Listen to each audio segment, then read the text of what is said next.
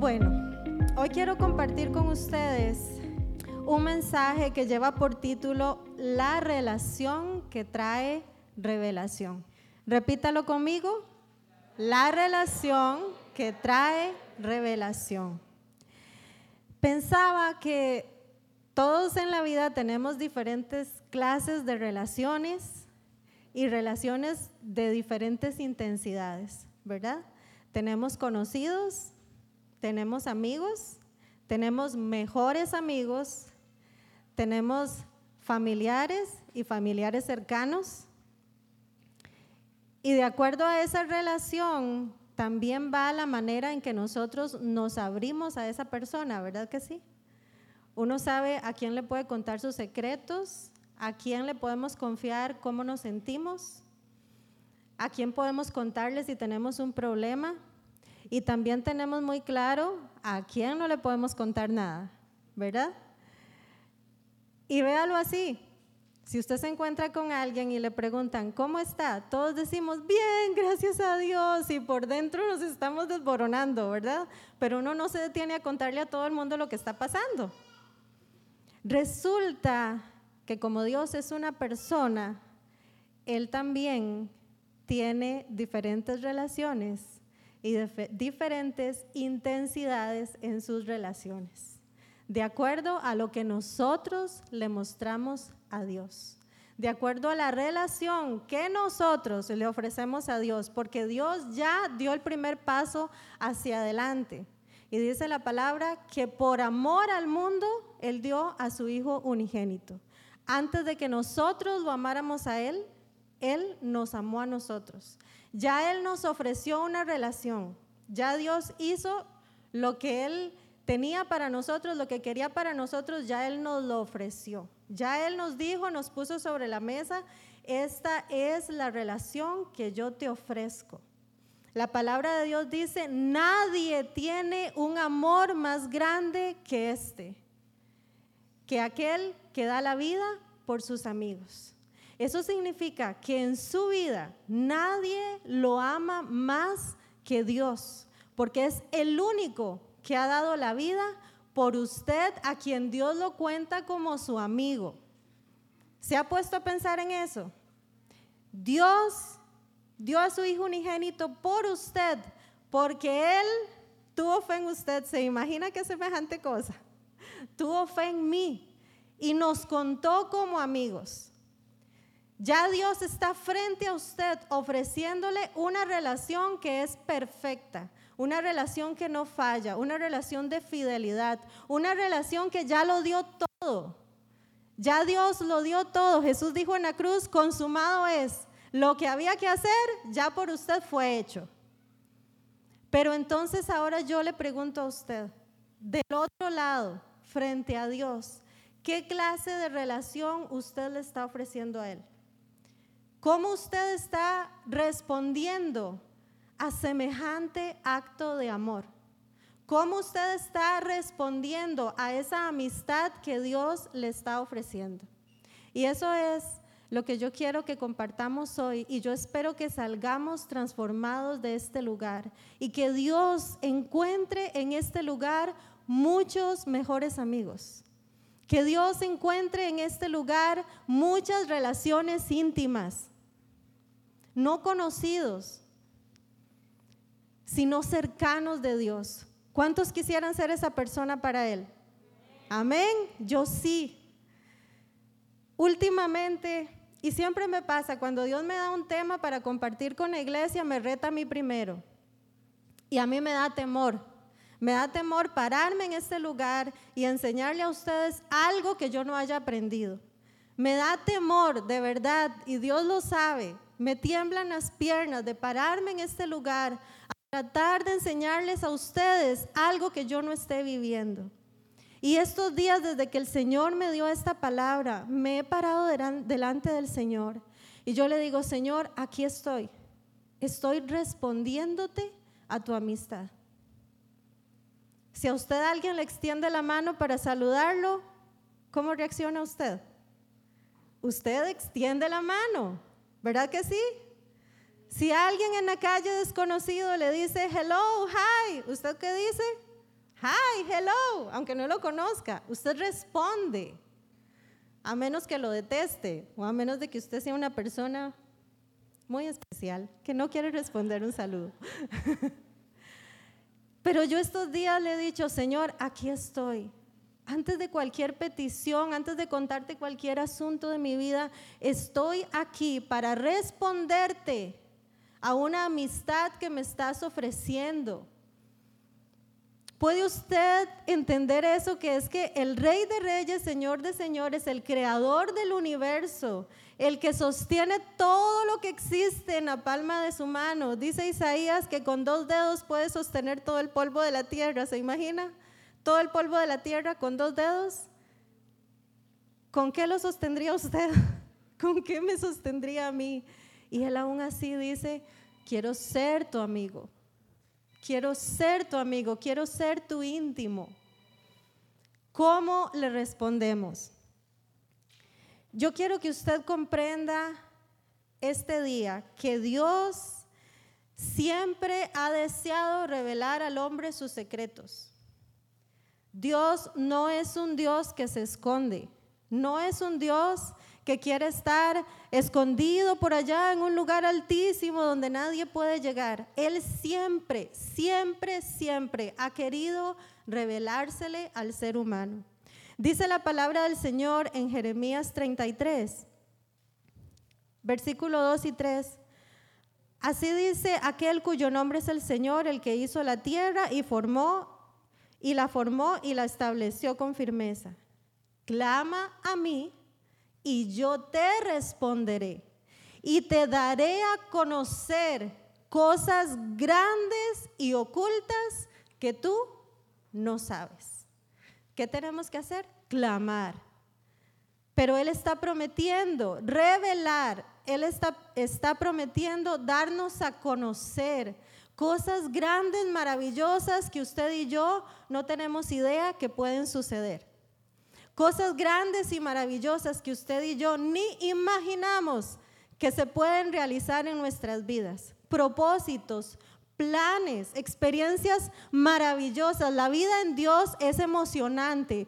Es un mito que los cristianos somos aburridos. Aquella persona que realmente conoce a Dios y ha permitido que Dios se le revele, tenemos una vida emocionante, porque cada problema o cada circunstancia difícil de la vida es solamente una oportunidad para ver el poder de Dios manifestado en nosotros y conocerlo más y decir, wow Señor, yo que creí que ya había visto todo de ti, esto definitivamente me voló el cerebro.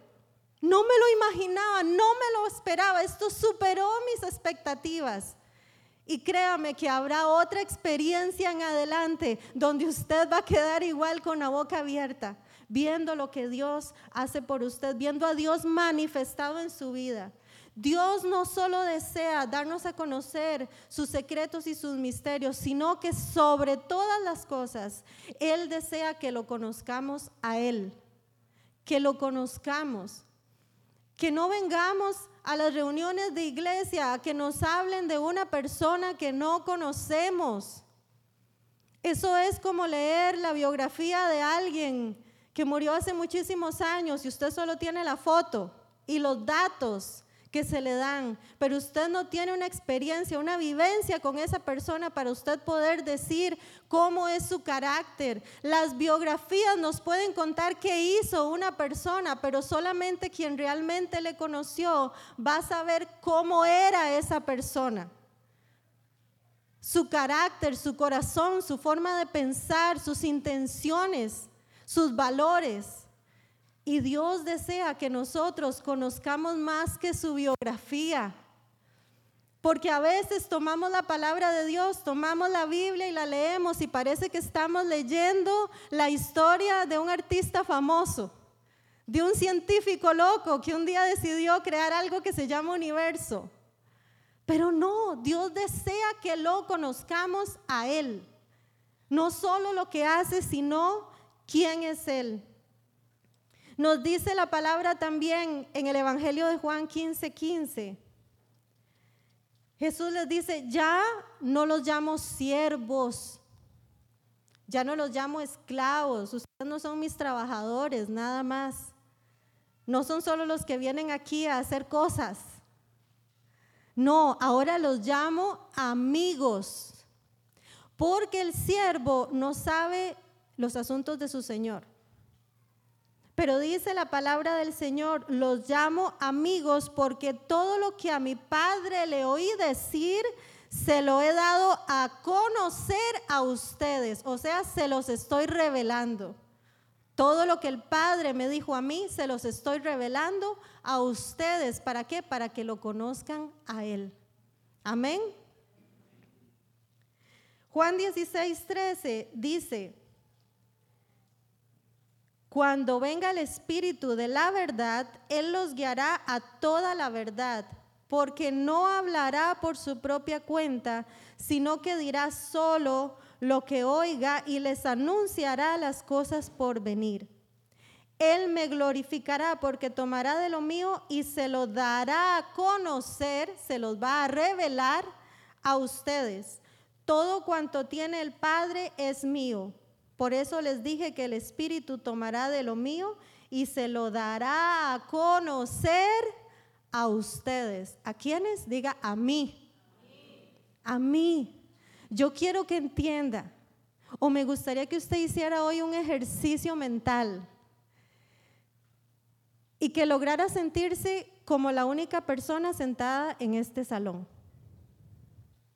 para que entienda que lo que Dios le está diciendo hoy es para usted, no es para el que está a la par ni para el que está atrás, ni fue solo para mí. Esto que yo le estoy diciendo hoy es solo para usted. Usted es el único para Dios. Hoy usted es como si fuera el único que está sentado en este salón y Dios te está diciendo, tengo cosas guardadas, enormes, grandísimas, que tú no te imaginas y que quiero dártelas a conocer.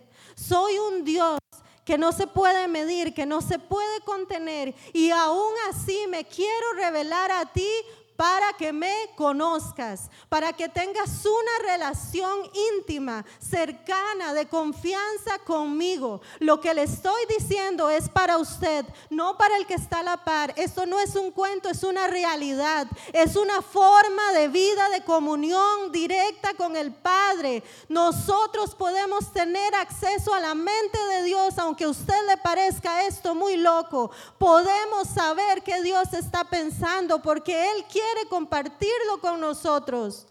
Él quiere revelarnos su carácter para que nosotros seamos transformados a esa misma imagen. Dios quiere que le conozcamos, no quiere que vivamos ajenos a Él.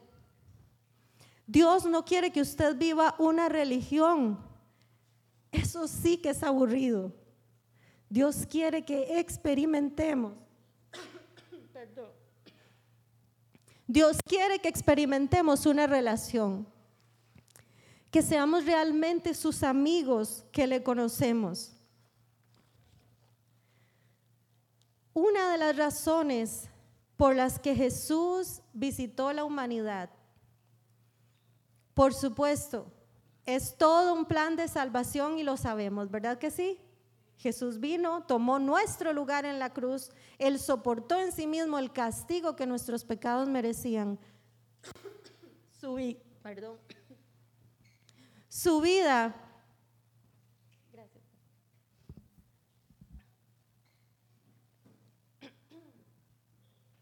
Alguien no quiere que usted sepa esta verdad, pero la vamos a decir de todas maneras, amén.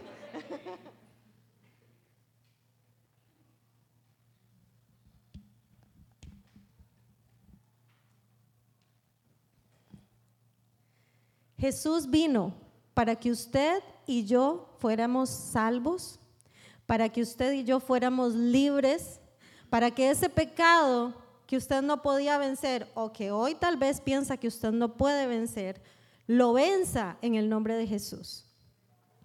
Pero también Jesús vino para revelarnos al Padre. Jesús vino en forma de hombre para que usted y yo para que toda la humanidad pudiera tener la imagen del Dios invisible. para llevarnos a una correcta relación con Dios. Antes de Jesús, la relación de la humanidad con Dios Padre era de temor. O cumples la ley o mueres. O cumples la ley o recibes castigo. Y no hay un solo ser humano que sea capaz de cumplir toda la ley, porque somos humanos, porque tenemos debilidades, porque nuestra naturaleza está corrompida. Pero Jesús vino para librarnos de eso y para llevarnos a una relación de amistad, de reconciliación con el Padre. Jesús vino para que nosotros pudiéramos ver al Padre, para revelarnos aquello que estaba oculto, aquello que estaba velado. Dice la escritura que cuando Jesús fue crucificado, cuando Él murió en el templo, se rasgó el velo lo que significaba que eso que nos separaba del conocimiento de Dios fue quitado. Se le dio a la humanidad la oportunidad de llegar confiadamente al trono de la gracia y hallar ese oportuno socorro. Se le dio a la humanidad la oportunidad de acercarse a un Dios que es santo, que es perfecto, que no tiene mancha, donde no hay pecado un Dios que es tres veces santo. A nosotros, se imagina, se nos abrió esa oportunidad, se nos quitó el velo, se quitó aquello que nos separaba, aquello que solamente podíamos ver en silueta, en penumbra, lo podemos ver a la luz. Fue alumbrado delante de nuestros ojos para que nosotros pudiéramos acceder a Él y tener una relación cercana. Jesús, el unigénito Hijo de Dios, vino para moldearnos a nosotros como hijos a la manera de Jesús, para modelarnos cuál era la relación que nosotros podíamos tener con el Padre, porque antes no se podía relacionar el ser humano con Dios como Padre, pero Jesús vino para decirnos, sí se puede. Yo vengo a revelarles al Padre, yo vengo a contarles cómo es la relación con Él. Para que ustedes sepan a qué es a lo que tienen acceso, para que ustedes sepan qué es lo que el Padre les está poniendo enfrente y lo tomen. ¿Se imagina? Jesús decía, la cita que leímos anteriormente, el Espíritu les revelará todo lo que oiga decir. Todo lo mío les será revelado, dice el Señor. Todo lo que yo oí al Padre decir, a ustedes también les va a ser revelado. ¿Se ha puesto usted a pensar en ese regalo que usted pueda escuchar las conversaciones en el cielo? Que usted pueda escuchar lo que ahora se está diciendo en el cielo. Que usted pueda escuchar lo que el Padre está diciendo que usted pueda comunicarse con Él, que usted le pueda preguntar y es posible que Él le responda. Es posible que Él le dé su respuesta, que Él le cuente lo que usted quiere saber hasta donde usted sea capaz o hasta donde usted soporte escuchar. Todo eso Jesús lo vino a revelar, vino a enseñarnos. Dice la palabra del Señor en el Evangelio de Juan capítulo 14, en el versículo 7, les dice Jesús a sus discípulos, si ustedes realmente me conocieran, conocerían también a mi Padre. Y ya desde este momento lo conocen y lo han visto. Señor, dijo Felipe, muéstranos al Padre y con esto nos basta. Pero Felipe, tanto tiempo llevo ya entre ustedes y todavía no me conoces? El que me ha visto a mí, ha visto al Padre. ¿Cómo puedes decirme, muéstranos al Padre? ¿Acaso no crees que yo estoy en el Padre y que el Padre está en mí? Las palabras que yo les comunico no las hablo como cosa mía, sino que es el Padre que está en mí el que realiza sus obras. Créanme cuando les digo que yo estoy en el Padre y que el Padre está en mí, o al menos créanme por las obras mismas. ¿Qué dijo Jesús? El que me ha visto a mí, ha visto al Padre. Jesús vino para que nosotros pudiéramos ver lo que antes no podíamos ver, para que nos fuera revelado una dimensión, que nos fuera revelado un mundo al que no teníamos acceso. Otro nivel de relación al que nosotros no podíamos acceder por nuestra propia cuenta, pero a través de Jesús nosotros lo podemos acceder ahora. Juan 1.18 dice también, a Dios nadie lo ha visto nunca. El Hijo unigénito, que es Dios y que vive en unión íntima con el Padre, nos lo ha dado a conocer. Nos lo ha dado a conocer. Usted y yo podemos tener esa relación perfecta, íntima con Él. Solamente Él está esperando que nosotros respondamos a lo que Él nos está ofreciendo. La relación es lo que nosotros le ofrecemos a Dios. Pero la revelación es lo que Dios nos da de regreso. Es lo que Dios nos entrega a nosotros. Por eso le, puse por título a esta enseñanza la relación que trae revelación. Y revelación de usted, usted me dirá, pastora, ¿revelación de qué? de lo que sea que Dios tenga para usted. Dios tiene una, una porción designada para cada uno de nosotros. Dios tiene escrito cada detalle de nuestra vida para llevarnos a su propósito perfecto. Y Dios quiere que nosotros tengamos acceso a esos detalles, que usted sepa a dónde Dios me quiere llevar, por qué estoy aquí, cuál es mi propósito, para qué. Dios quiere revelarnos las cosas que están por venir. Dios quiere revelarnos su persona. Dios quiere revelarnos su guía, su consejo, su sabiduría. Dios quiere compartir con nosotros su conocimiento. ¿Cómo podemos, cómo esta generación, la iglesia,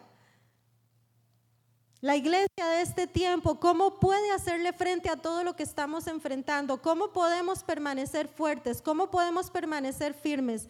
¿Cómo podemos ser una iglesia con convicción cuando recibamos revelación de Dios? Cuando recibamos revelación de los secretos que están escondidos en Él, de los misterios, cuando recibamos la revelación de su conocimiento y de su sabiduría, cuando recibamos la revelación de quién es Dios, porque entonces no importa lo que el mundo nos diga, no importa cuántas leyes se aprueben, no importa cuánta tontería se diga que es lógica usted va a tener revelación directamente del Padre para tener en su corazón convicción, para que usted se pare sobre esa revelación y ahí construya sus valores. De ahí construya sus convicciones, cuál va a ser su sí, cuál va a ser su no. Pero ese fundamento nace cuando nosotros tenemos revelación de quién es Dios y cuando tenemos también la revelación de que nosotros somos sus hijos y que Él ha planeado que nosotros nos parezcamos a Él, que tengamos su ADN, que seamos realmente hijos que reflejamos la gloria de Dios. Y esto no es imposible ni es tan complicado. Cuando podemos tener esa relación cercana con Él, todas esas cosas nos son reveladas y entendemos que sí son posibles, porque Dios no lo hubiera dejado si fuera imposible para nosotros. Él nos dejó un camino y lo dejó viable. Ese camino es Jesús. Lo dejó viable. Jesús mismo dijo, yo soy el camino, yo soy la verdad y yo soy la vida. Nadie, nadie viene al Padre si no es a través de mí.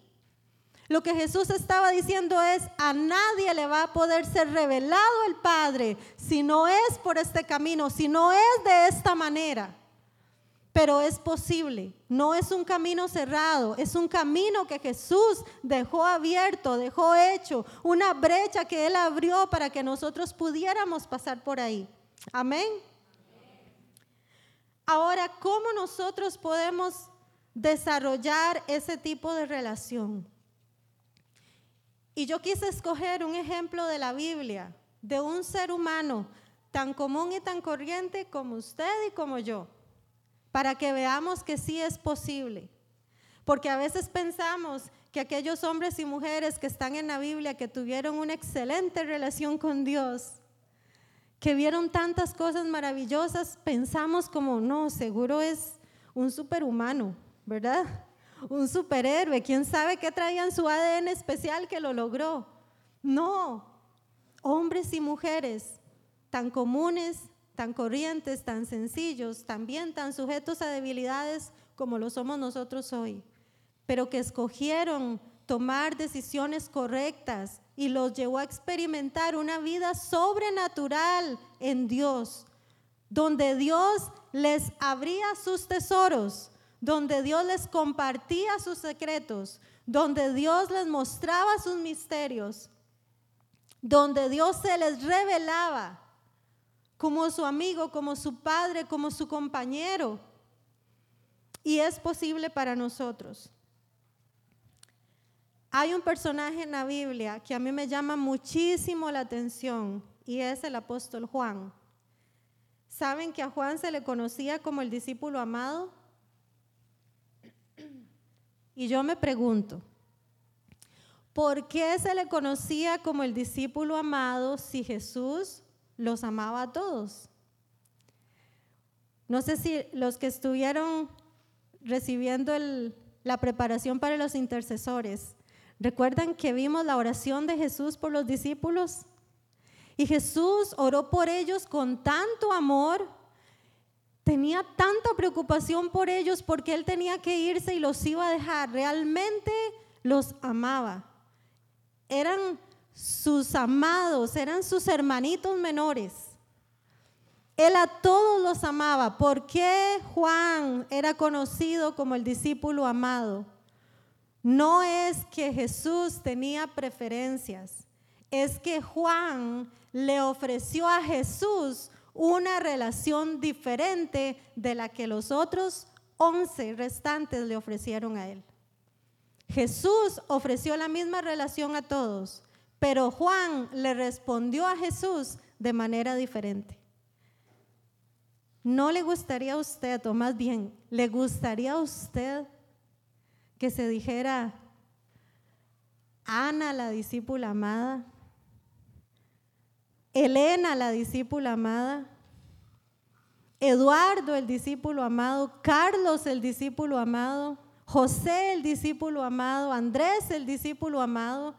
¿No le gustaría que su nombre estuviera calificado de esa manera?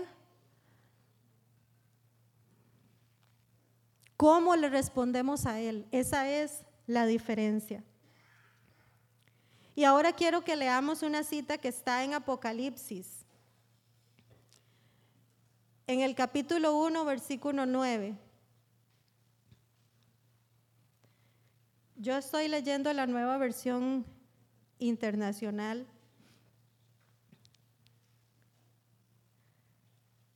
para que no se vaya a sentir confundido. Dice la palabra del Señor. Yo, Juan, hermano de ustedes y compañero en el sufrimiento, en el reino y en la perseverancia que tenemos en unión con Jesús, estaba en la isla de Pasmos por causa de la palabra de Dios y del testimonio de Jesús. En el día del Señor vino sobre mí el Espíritu y oí detrás de mí una voz fuerte como de trompeta que decía, Escribe en un libro lo que veas y envíalo a las siete iglesias, a Éfeso, Esmirna, Pérgamo, Tiatira, Sardis, Filadelfia y la Odisea. Me volví para ver de quién era la voz que me hablaba y al volverme vi siete candelabros de oro. En el medio de los candelabros estaba alguien semejante al Hijo del Hombre vestido con una túnica que le llegaba hasta los pies y ceñido con una banda de oro en la, a la altura del pecho. Su cabellera lucía como la lana blanca, como la nieve, y sus ojos resplandecían como llama de fuego. Sus pies parecían bronce al rojo vivo en un horno, y su voz era tan fuerte como el estruendo de una catarata.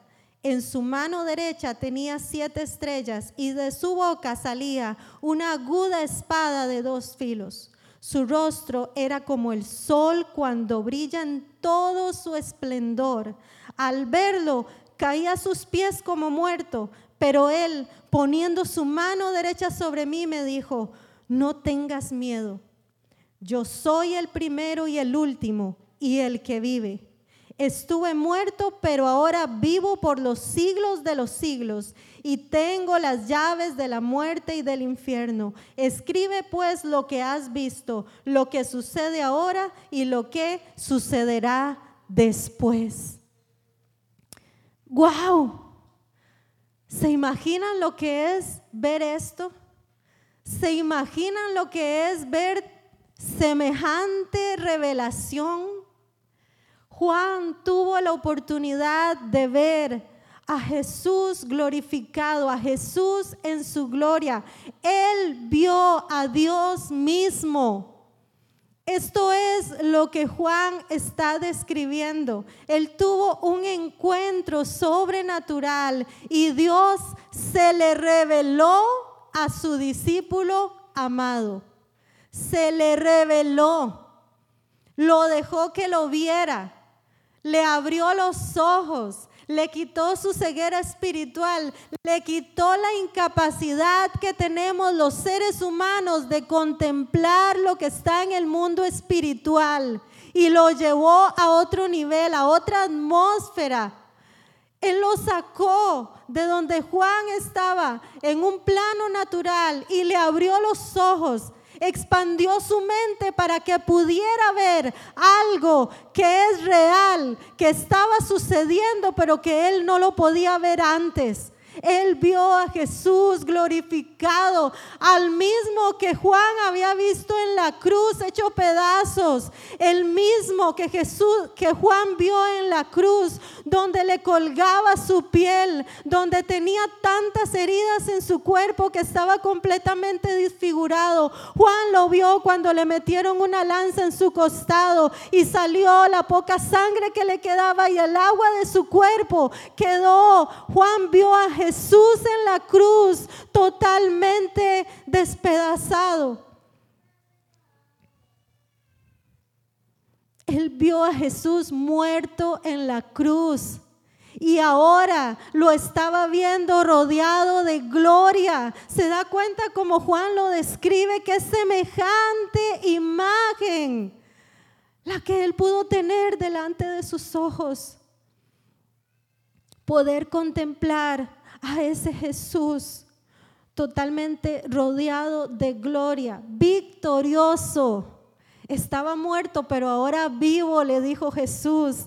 Tengo yo las llaves de la muerte y del infierno. Jesús le estaba diciendo, después de todo lo que viste, Juan, yo soy el vencedor y aquellos que conmigo están serán vencedores también. Le estaba diciendo, Juan, valió la pena todo lo que sucedió, valió la pena cada golpe en mi cuerpo, cada latigazo, cada clavo en mis manos y en mis pies. Juan, valió la pena que mi humillaran, valió la pena que se burlaran de mí, valió la pena cada sufrimiento, cada lágrima, valió la pena Juan, porque ahora estoy rodeado de gloria y porque tengo para ustedes un futuro glorioso conmigo.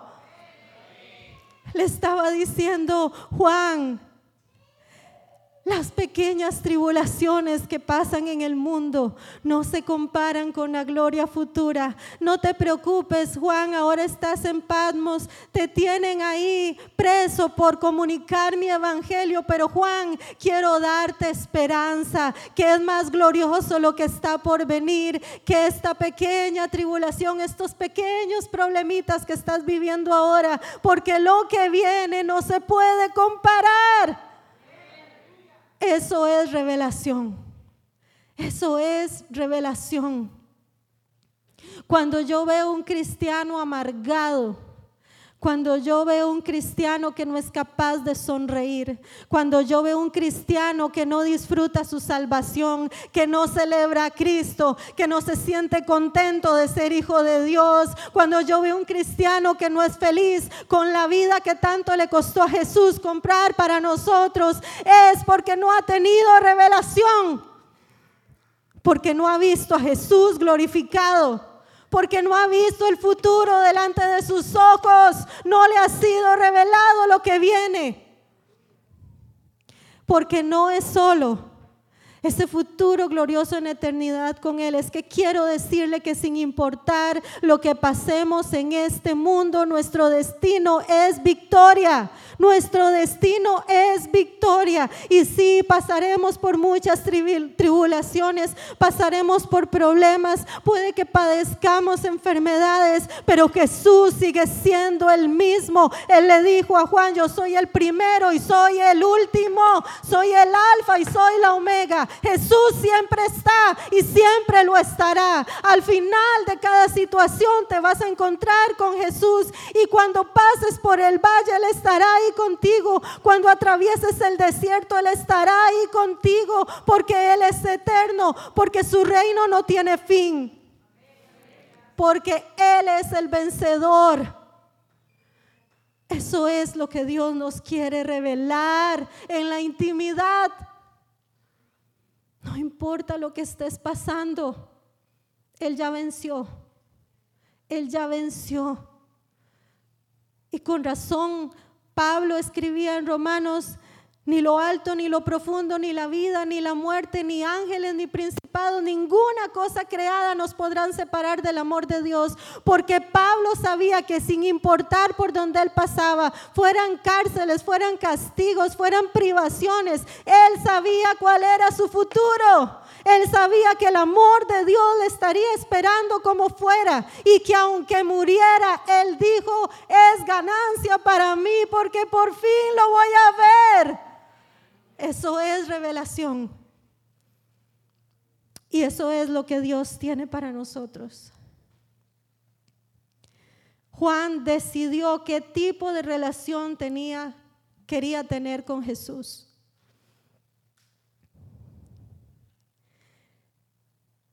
Cuenta el Evangelio de Marcos en el capítulo 10, versículo 35, que estaba Juan con su hermano y los dos llamaron a Jesús y le dijeron, Jesús, queremos pedirte un favor. ¿Será que cuando tú vayas a tu gloria y estés allá sentado en tu trono, que nos dejes sentarnos a uno a la derecha y a otro a la izquierda? Y todos los discípulos, ah, ¿cómo se les ocurre? Todos dijeron, qué orgullosos, ¿quiénes se creen? ¿Quiénes se creen? Pero saben que yo leyendo esta palabra, noté que Jesús no se enojó. Jesús no los reprendió, porque él conocía su corazón. Y Jesús les dijo, yo no tengo el poder para otorgarles eso, porque eso ya está decidido y no es para ustedes. Y les dice Jesús, van a participar de otras cosas conmigo, pero ese lugar no se los puedo dar.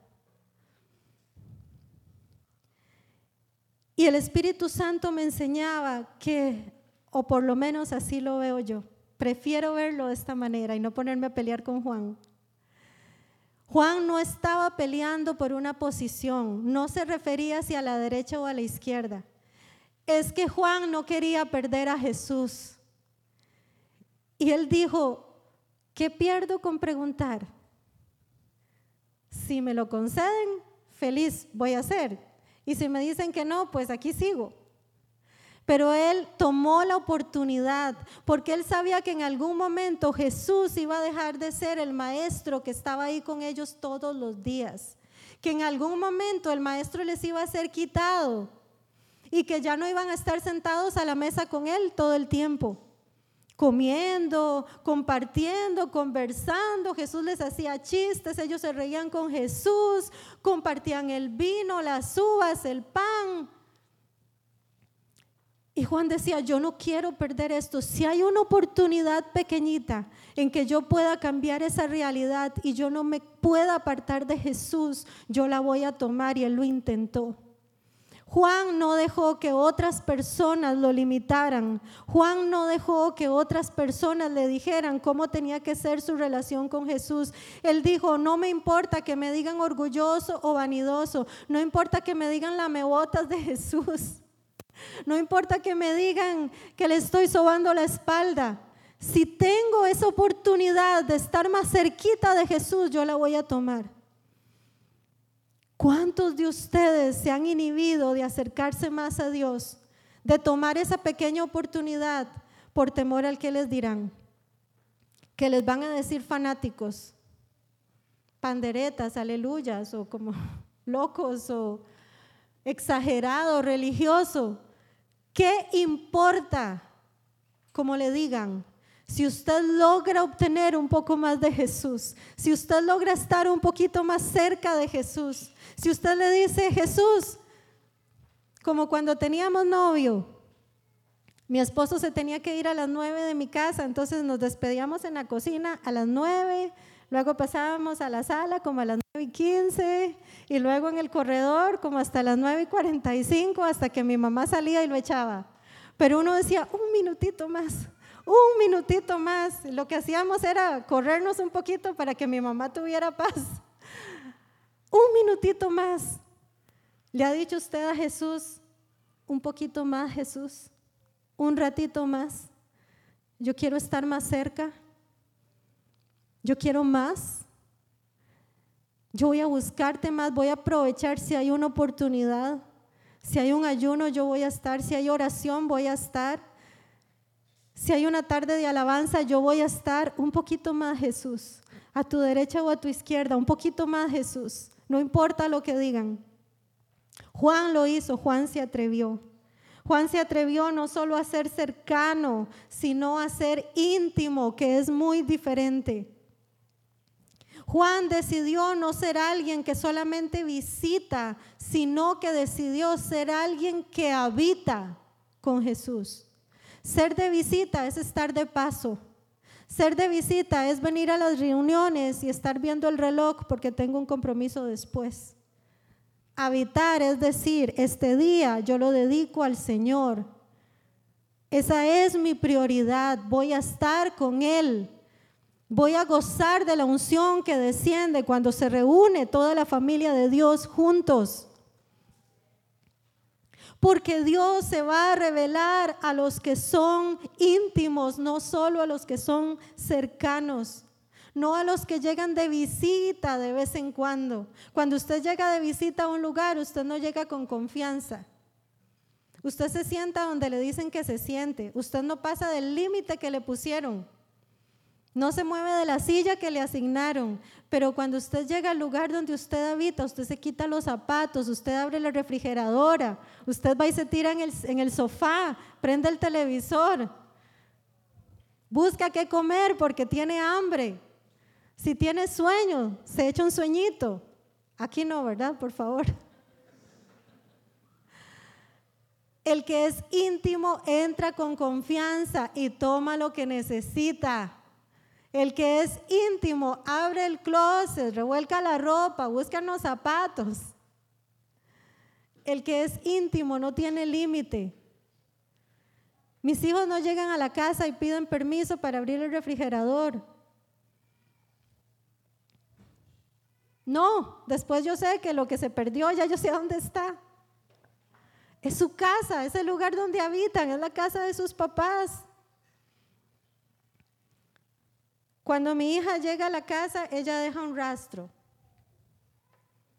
Son sus zapatos. Cuando yo llego después de ella, y encuentro los zapatos, yo sé que ya ella llegó.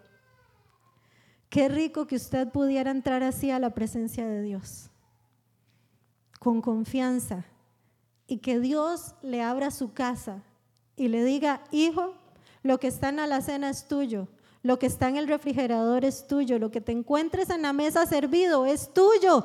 Tómalo, sáciate, come. Es tuyo. porque vives en mi casa, no eres una visita. Juan decidió ser esa persona. En el Evangelio de Juan, capítulo 13, versículo 23, Jesús estaba cenando con sus discípulos. Fue la última cena antes de ser crucificado.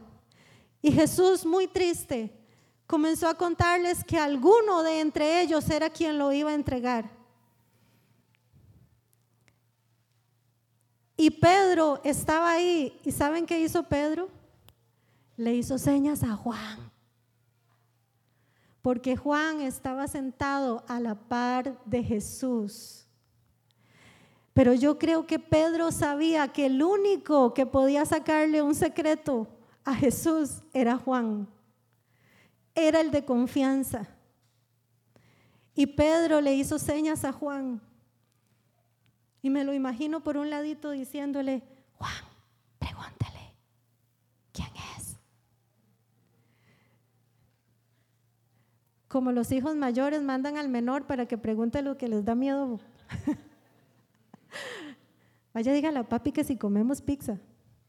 Papi, que si podemos comer pizza.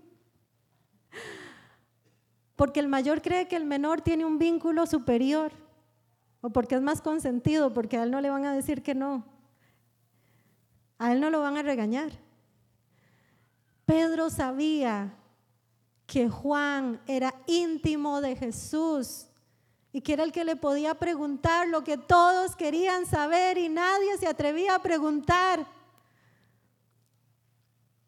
Y dice la palabra que Juan, recostando su cabeza en el pecho de Jesús, le preguntó, ¿quién maestro? ¿Quién es el que se te va a entregar?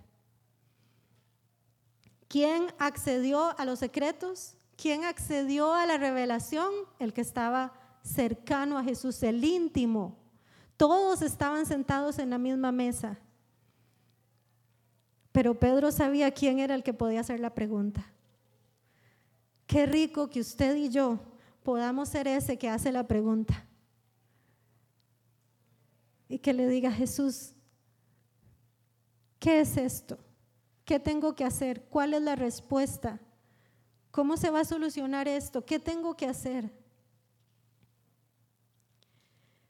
Juan decidió permanecer también en su relación con Jesús de manera constante. Ser constante significa permanecer ahí sin importar las variables. Juan fue ese discípulo. Cuando a Jesús lo arrestaron, se lo llevaron, todos se dispersaron porque tuvieron miedo y era lógico, no es porque fueran malos, era lógico. Estaban llevándose a su maestro, a su protector, al pastor que habían tenido por tres años, que se había convertido en su hermano, en su padre, en su proveedor, en su instructor. Se los llevaron, ellos quedaron solos y ahora ¿qué hacemos? La vida que conocemos nos ha sido arrebatada y todos se dispersaron. Pero dice la palabra que Juan se quedó cerca. Él no salió corriendo. Se quedó cerca de Jesús para contemplar lo que iba a ocurrir. Era un momento muy doloroso, estaban llenos de miedo, pero Juan decidió quedarse ahí para ser testigo, para ser testigo. Juan al quedarse ahí, sin perderse los detalles de la pasión de Cristo, Juan fue testigo de la pasión. Él no huyó y después le contaron que a Jesús se lo llevaron, que lo golpearon. No, él se quedó ahí viendo todo cómo acontecía. En Juan 18:15 dice que Simón Pedro y otro discípulo, que era Juan, habían seguido a Jesús y como ese discípulo Juan era conocido del sumo sacerdote, entró en el patio del sumo sacerdote con Jesús. ¿Quién estuvo ahí? Juan. Era un momento oscuro, era un momento de temor, de confusión, pero él dijo, me quedo con Jesús. yo voy a quedarme aquí y voy a contemplar lo que va a pasar. Cuando nosotros nos quedamos cerca, cuando, cuando permanecemos con Jesús sin importar lo que venga, nuestros ojos, igual que Juan pudo ver cómo aconteció todo al Cordero de Dios como estaba escrito, igual nosotros cuando permanecemos en Él nos convertimos en testigos. Nos damos la oportunidad de ver a Jesús manifestado con poder en cada circunstancia, en medio de la persecución, de la escasez, en tu momento de miedo, en tu momento de temor, en tu valle más oscuro, en el desierto más cruel que puedas atravesar. Si te amarras de Jesús, si te abrazas a Él, te vas a convertir en testigo. Al principio te sentirás víctima, pero cuando salgas de ahí vas a ser un testigo fiel de Jesús revelado en tu vida y vas a contar tu propia historia. Vas a contar tu propio evangelio, tus propias buenas nuevas. Yo pasé por aquí, pero Jesús estuvo conmigo y yo estuve con Él. Y así terminó la historia. Y vas a contar tú el final de tu historia diciendo Jesús se reveló en mi situación. Él se reveló en lo que yo estaba pasando, lo conocí. Lo conocí, tal vez antes de hoy, de oídas lo conocía, pero ahora mis ojos lo han visto.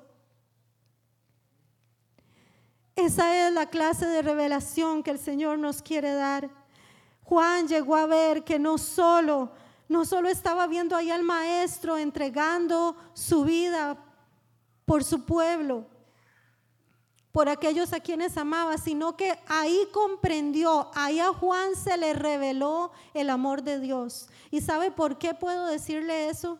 Porque si usted lee las cartas de Juan, si usted lee el Evangelio de Juan, su tema es muy diferente al de los otros evangelios. Las cartas de Juan son cartas de amor, léalas. Yo lo reto esta semana para que usted lea las cartas de Juan, para que lea el Evangelio de Juan. A Juan se le reveló un Dios de amor, se le reveló un Dios de amor, porque él se quedó ahí, permaneció con Jesús para verlo y le fue revelado el amor de Dios de maneras que otros no lo pudieron ver. Cuando él veía a Jesús pasando por cada estación, cuando él veía a Jesús pasando por cada dolor, recibió revelación de cuánto Dios amaba a la humanidad, porque estuvo ahí. Juan decidió contemplar a Jesús. Decidió contemplarlo. Mire, ver y contemplar son cosas muy distintas. Ver y contemplar hacen la diferencia.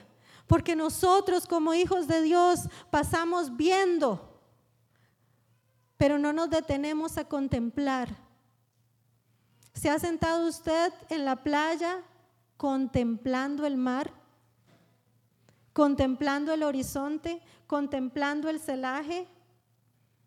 Si usted realmente contempla ese paisaje, usted contempla a Dios uno termina diciendo, wow, esto solamente Dios lo pudo haber hecho.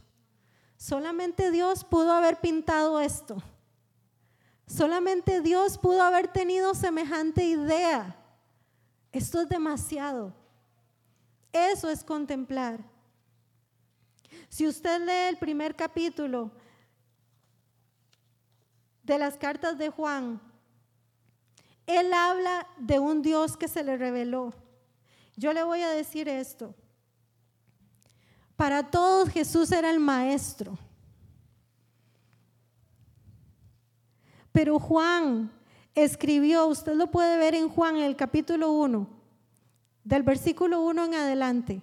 ¿Qué es lo que Juan estaba viendo? Él vio a Dios. Él contempló a Jesús y recibió revelación de que ese Jesús en forma de hombre era Dios, para que él para que él pudiera dar esta afirmación que escribe en Juan capítulo 1. En el principio ya existía el verbo, dice Juan, o ya existía la palabra. Él se refería a Jesús. Usted lo puede seguir leyendo. Y Juan dice, Él creó todas las cosas. En el principio Él ya existía. Por su palabra todas las cosas existen. Por su palabra subsisten hasta el día de hoy. Juan a través de los ojos de Jesús estaba viendo a Dios. Dejó de ver al hombre y se le reveló Dios en su eternidad. Se le reveló el Creador. Pero Juan lo estaba contemplando. Dejó de ver para contemplar. Yo le pregunto hoy, ¿puede usted contemplar a Dios? Sacar tiempo para contemplarlo porque solo así Él se le va a revelar. Incluso en sus problemas puede detenerse de quejarse y de llorar y contemplar que ahí está Dios porque ahí va a encontrar la respuesta porque ahí va a encontrar la solución, porque ahí va a descubrir el propósito. Hoy yo quiero terminar con esto. Dios nos está ofreciendo ese tipo de relación que trae esa clase de revelación. Porque sin esa revelación, usted no va a entender lo que significa ser hijo de Dios. Porque sin esa revelación usted no va a entender que usted puede ser santo, aunque ahora le parezca muy difícil. Sí se puede. Juan escribe también en sus cartas y él dice, porque la semilla, la simiente de Dios está en nosotros. Por esa razón, como Él es justo, quien sea hijo de Él debe ser justo también. Y no lo está diciendo como un mandato, sino es posible, es una realidad. Dios ha escogido a su iglesia, a su iglesia en todo el mundo, la iglesia que esté dispuesta, que tenga atentos sus oídos para escucharlo y atentos sus ojos para verlo. Dios ha escogido a su iglesia para revelarle sus misterios, y así lo dice la palabra. Que Dios ha escogido a la iglesia para revelar todos sus misterios ante todos los principados y potestades, ante todas las autoridades. ¿Se da cuenta el privilegio que tenemos? De entre todos los sabios y poderosos sobre la tierra, Él escogió a la iglesia para revelar su conocimiento, para revelarle sus misterios escogió a la iglesia para que vivamos ese misterio que llama Pablo de la relación entre Jesús y su iglesia, como de un esposo con su esposa. Yo quiero dejarles este reto, iglesia. No se vea como uno entre un montón. Yo quiero que usted, o Dios más bien, quiere que usted esta tarde entienda que lo está viendo de manera única a usted y que le está extendiendo la mano y que le está diciendo, hijo mío, hija mía, te estoy ofreciendo mi amistad. Te estoy ofreciendo mis misterios y mis secretos, mi sabiduría y mi conocimiento. Te los estoy ofreciendo para compartirlos contigo, porque quiero que seas mi amigo, quiero que seas mi cercano, quiero que seas mi íntimo que en este tiempo y en lo que está, está por venir, no te arrastren con mentiras, con falsedades, con palabras que no han salido de mi boca, sino que tengas revelación de quién soy yo y cuáles son las palabras que sí han salido de mí, que oigas directamente de mí para que sepas cuál es la verdad.